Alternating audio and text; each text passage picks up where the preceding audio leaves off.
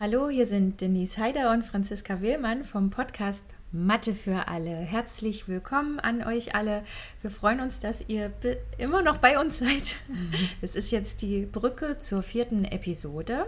Drei Episoden haben wir schon besprochen und äh, so wie ihr das schon kennt, nutzen wir jetzt die Brücke, um einen kleinen Rückblick zu schaffen auf das bisher, ich sag mal, gelernte ähm, wir geben noch ein paar Ergänzungen und dann geben wir einen kleinen Ausblick ähm, auf das, was kommt, damit ihr wisst, wie ihr das Wissen gut miteinander vernetzen könnt. Genau. Also viel Spaß. Wir fangen an mit dem Thema Rückblick. Also was ist bis jetzt eigentlich passiert?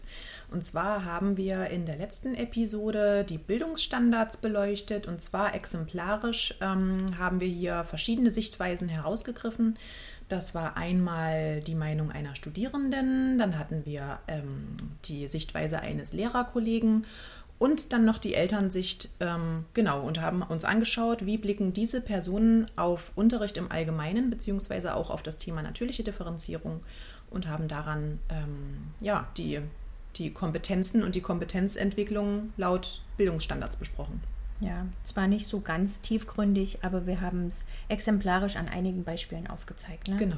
Tiefgründig, denke ich, wird sich sowieso erst in Folge der nächsten Episoden und des Podcasts entwickeln. Ne? Wir wollten nur da äh, eine kleine Einführung schaffen und ähm, greifen das jetzt Stück für Stück immer wieder auf. Immer ne? wieder. Ne? Indem sich euer Wissen eben dann mehr und mehr vernetzt. Genau.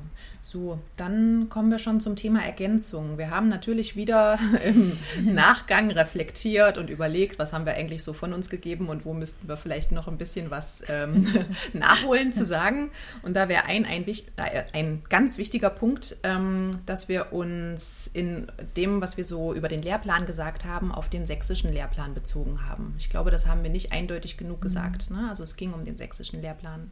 Also speziell sächsischer Lehrplan Mathematik Grundschule. Ja. Ne? Also ähm, falls da jemand jetzt ein Fragezeichen im Kopf hatte, wir hoffen, dass es dadurch aufgelöst wurde. Ne? Mhm. ja, ähm, dann wollen wir noch ein bisschen Werbung machen für kompetenzorientierten Unterricht.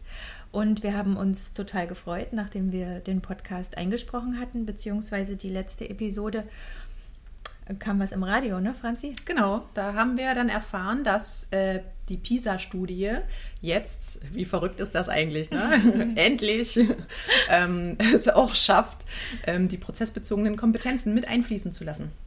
Und da haben wir gedacht, Mensch, wenn da das haben wir an dasselbe gedacht. Wenn das nicht ein Statement ist, ne? Jetzt, ähm, ja, die Bedeutung der prozessbezogenen Kompetenzen sollte nicht unterschätzt werden. Genau, also nicht nur Inhalte zählen, auch der Weg des Lernens und mit Hilfe des Lernweges lernen wir Inhalte, mit Hilfe der Inhalte lernen wir einen Lernweg und alles ist miteinander vernetzt und verwoben und kann das eine kann ohne das andere gar nicht auskommen. Wunderbar. Dann okay. können wir jetzt gleich äh, einen Ausblick geben auf mhm. unsere nächste Episode, denn auch hier geht es um Vernetzung.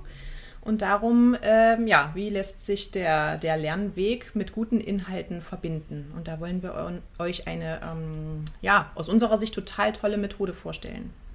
Ja, und das heißt die Methode der Mathe-Konferenz. Und da werd, werden, werdet ihr vielleicht so nachdenken, hm, Konferenz? Eine Konferenz im Matheunterricht? Ja, eine Konferenz im Matheunterricht. Mhm. Und zwar geht es um Demokratiebildung. Wie können wir das auch im Matheunterricht machen? Ne? Und ähm, wir möchten euch die kleine Aufgabe geben, in der folgenden Episode natürlich auch immer mit dem, mit dem Blick auf die Bildungsstandards, also auf die Kompetenzen mhm. und aber auch mit der natürlichen Differenzierungsbrille in dieses Thema hineinzuschauen, sodass ihr und wir unser Wissen schön miteinander vernetzen. Ne? Alles ist irgendwie miteinander verbunden, alle Ideen genau. und Leitlinien irgendwo. Ne? Gut, dann okay, würde ich sagen, legen wir los. Viel ja? Spaß.